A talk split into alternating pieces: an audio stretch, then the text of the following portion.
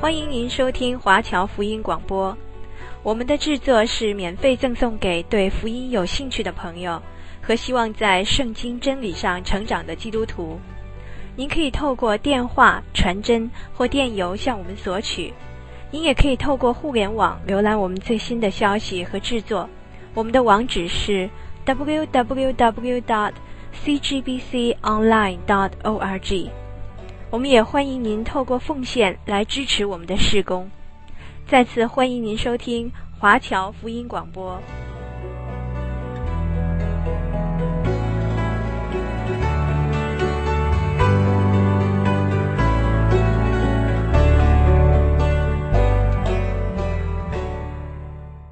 今天我继续要讲解耶利米哀歌。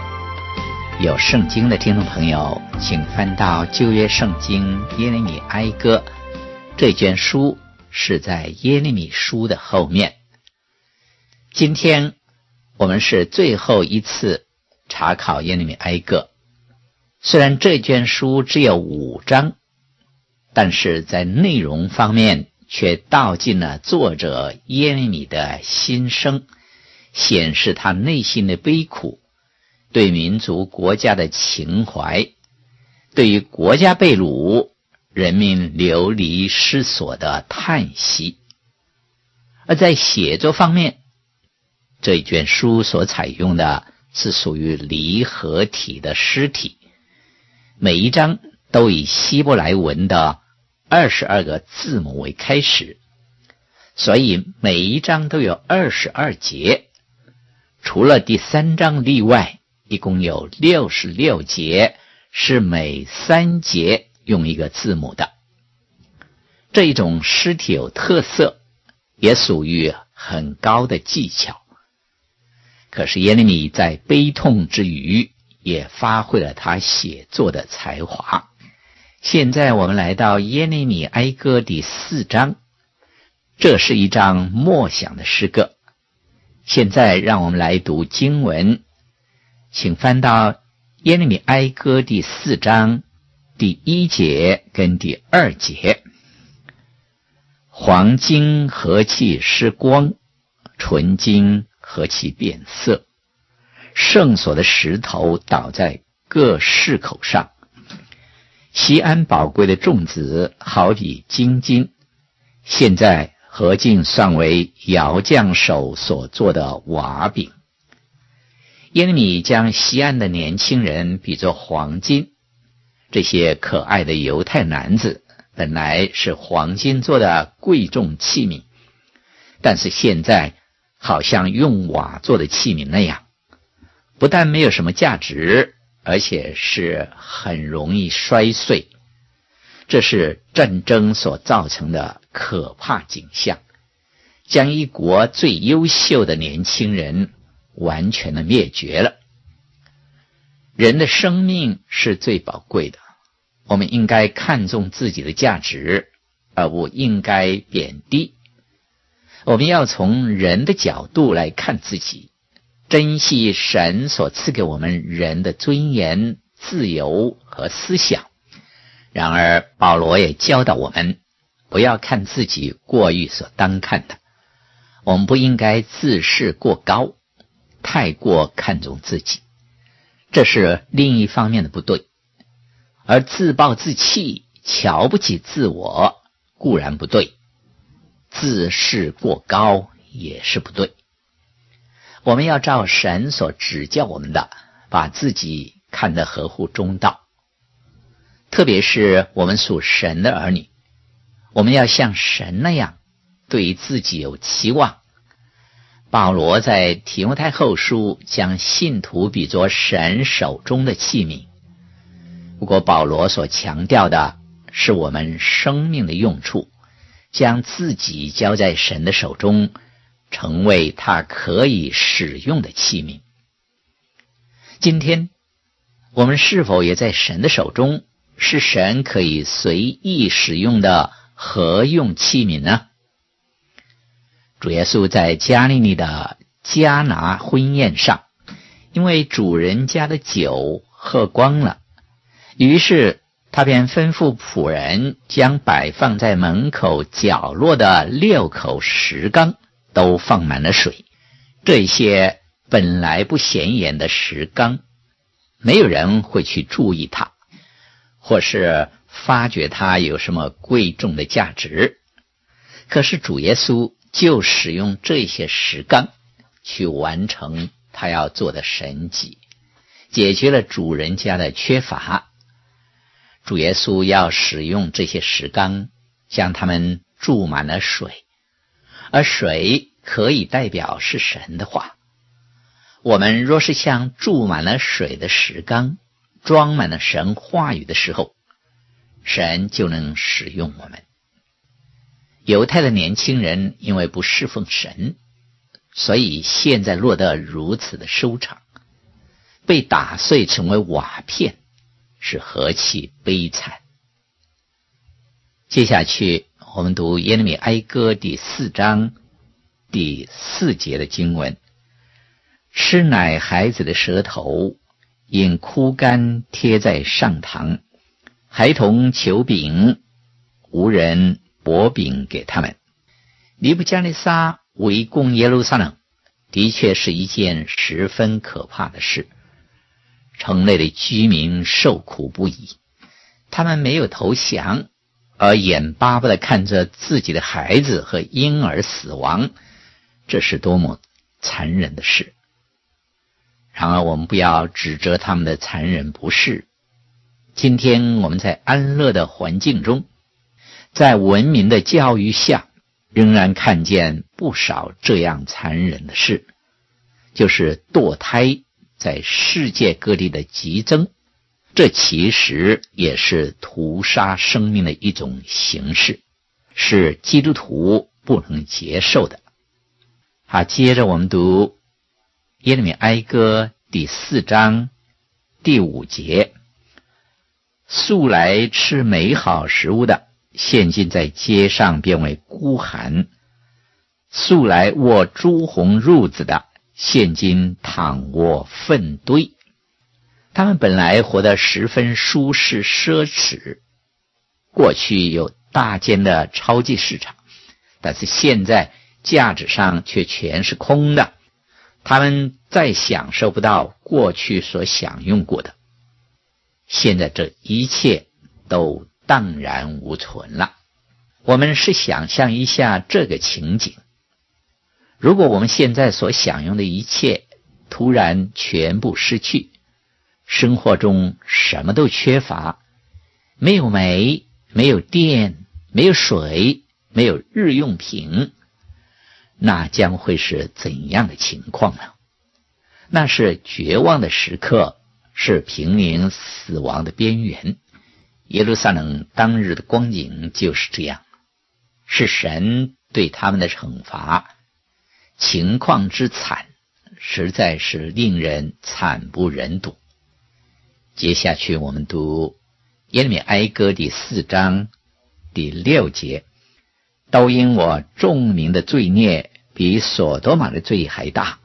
所多玛虽然无人加手于他，还是转眼之间被倾覆。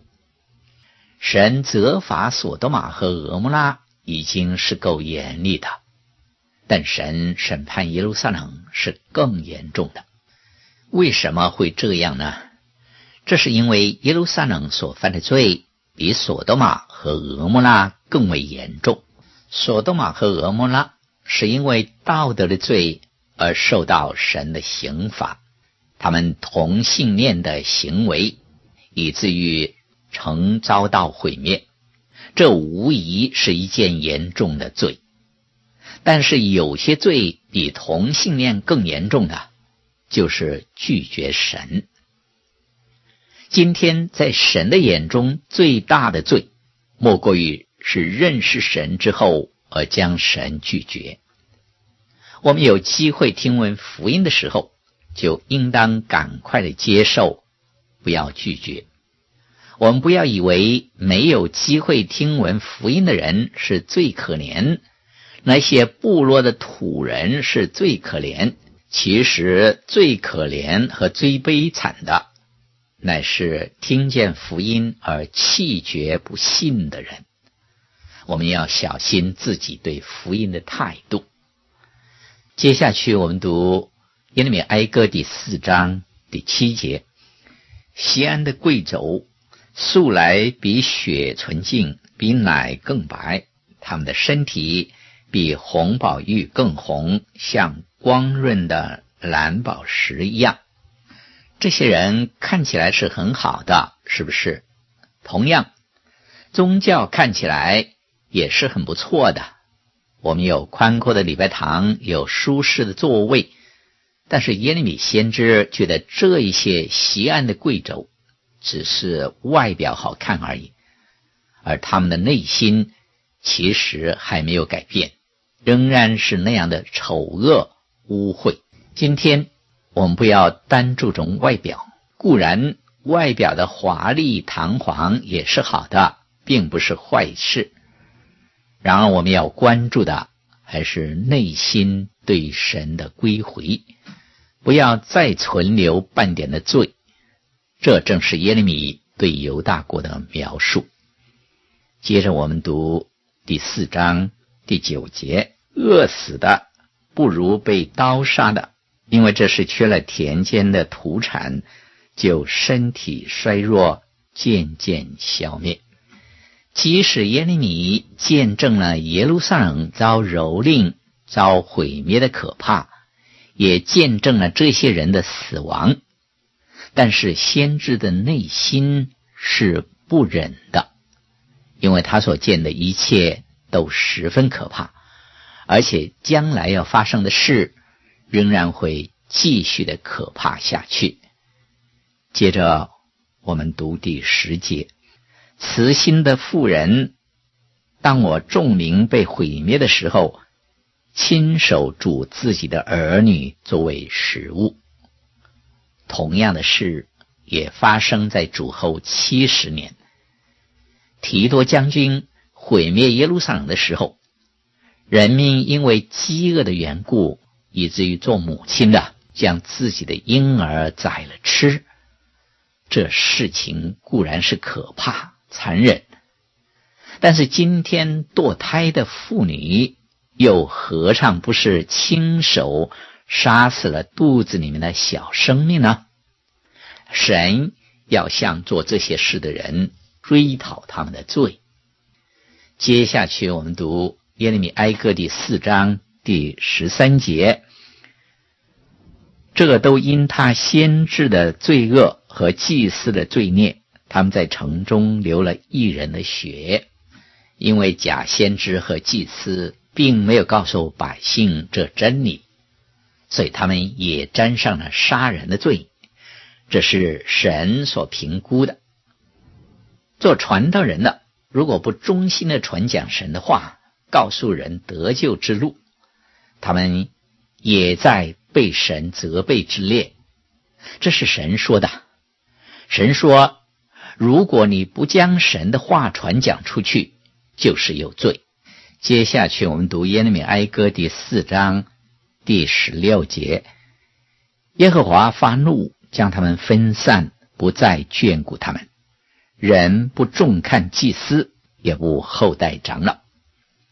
百姓对祭司所讲神的话充耳不闻。耶利米是神的先知。可是他们竟然不理会他，神为此要审判他的子民。接着读第十七节：我们仰望人来帮助，以致眼目失明，还是枉然。我们所盼望的，竟盼望一个不能救人的国。这是现代的以色列必须学习的。神并没有在一九四八年把他们。都带回本地，是联合国使他们组成国家的，因此从那个时候开始就没有一刻的安宁和平，战争和战争的威胁不断的持续着，他们仍然没有归向神，神也没有将他们带回本地。以色列人的归回确实是历史上的大事。从来没有一个民族在被掳七十年之后，仍然能够回国重建的。之后，大约在六百年之后，这个国又再分散，人民在世界各地达两千年之久，可是他们仍然保存了民族的独特性，没有被同化，也没有在世界上消逝。这是神的保守，给他子民有特别的恩典和怜悯。神说，犹大的问题是不应该寻求埃及的帮助，因为埃及不是他们的帮助，他们是以色列的仇敌。今天，以色列人所需要的也不是军事上的援助、武器上的装备，他们需要的仍然是神的话，一如过去的一样。接下去，我们读耶利米哀歌第四章第二十二节：西安的民呐，你罪孽的刑罚受足了，耶和华必不使你再被掳去。以东的民呐，他必追讨你的罪孽，显露你的罪恶。在审判和刑罚过后，神应许他们要永远住在他们自己的土地上。好。现在我们来到耶利米哀歌的最后一章，就是第五章。这一章也是用离合体的形式写成，全章也是二十二节，分别用希伯来文的二十二个字母作为每一节的开始，是十分的特别。这最后一篇的挽歌是耶利米的祷告。那我们来读耶利米哀歌第五章第一节。耶和华，求你纪念我们所遭遇的事，观看我们所受的凌辱。犹大已经失去了过去他在列国中所得到的尊敬和荣誉。接下去，我们读耶利米哀歌第五章十一节到十三节的经文：敌人在西安玷污妇人，在犹大的城邑玷污处女。他们吊起首领的手，也不尊敬老人面。少年人刚磨石，孩童背木柴，都半叠了。这里说他们的妇女受到颠辱，首领被吊起来，他们失去了一切的东西。那些幸存的年轻人，则被掳到巴比伦去，沦为俘虏，替巴比伦王尼布加利沙做工。接着我们读第五章的第十五节的经文，我们心中的快乐止息，跳舞变为悲哀，他们内心的喜乐和欢欣已经全然消失了。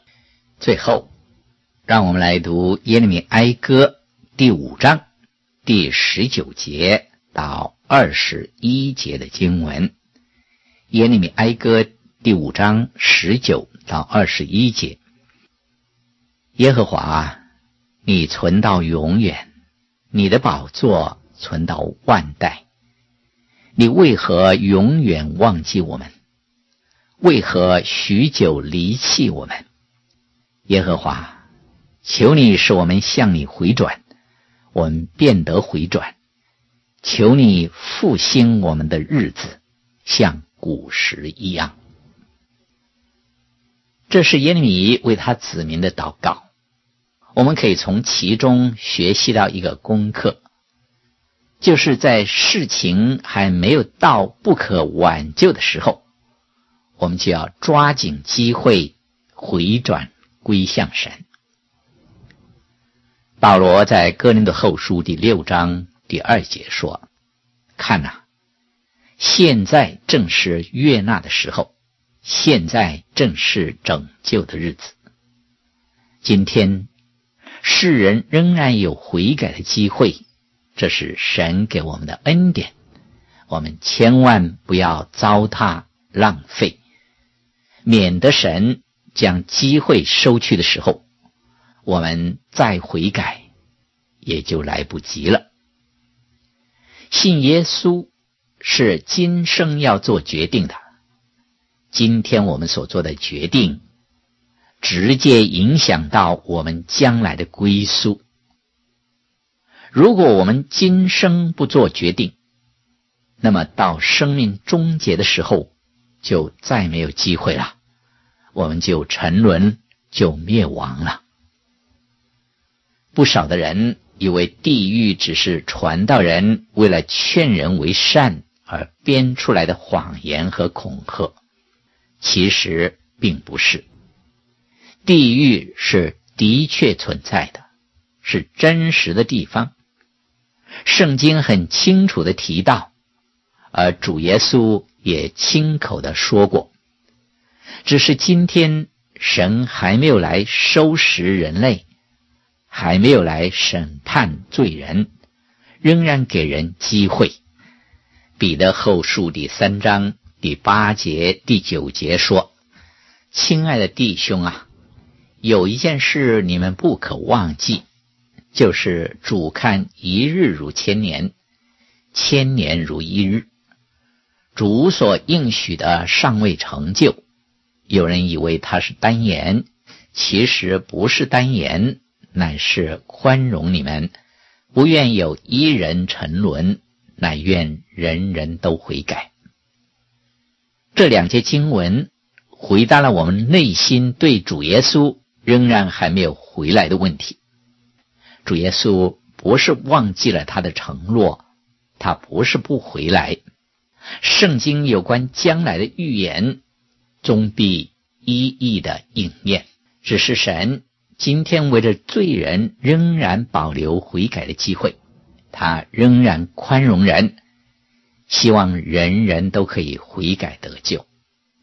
所以信耶稣必须要抓紧机会。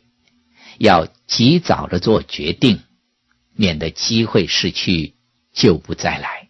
耶利米哀歌让我们看见了一个背弃神的民族是怎样受到亡国的痛苦。他们的希望不在于别国的帮助，乃在于归向神，这是他们唯一的出路。因此，耶利米哀歌。向我们传达了及时的信息，是我们应该好好反省和思考的。我们不但从中知道关于他们的历史，特别是亡国时期的遭遇，并且能够反省自己现今的处境，不要再落在同样的境况中。好。耶利米哀歌，我们就讲解完毕了。现在，我们来一同感恩祷告。主啊，我们满心的感谢您，您接着你的仆人耶利米先知，把耶路撒冷城，就是你拣选立为居所的地方，怎样遭毁灭，怎么样遭到仇敌的蹂躏，很清楚的都写出来。主啊，让我们从历史中得到教训，让我们看见人背弃神、拒绝神的结果是多么可怕。主啊，求你恩待每一位听众朋友。如果我们当中还有人今天听见福音没有接受你，求主的灵感动他们，今天就做决定，免得沉沦灭亡。主啊，你也警戒我们这些已经信靠你的人。我们有你的话语，我们都应该宝贝你的话语，常常信而顺服，过讨你喜悦的生活，为你做见证。我们这样的祷告谢恩，是奉主耶稣基督的圣名，阿门。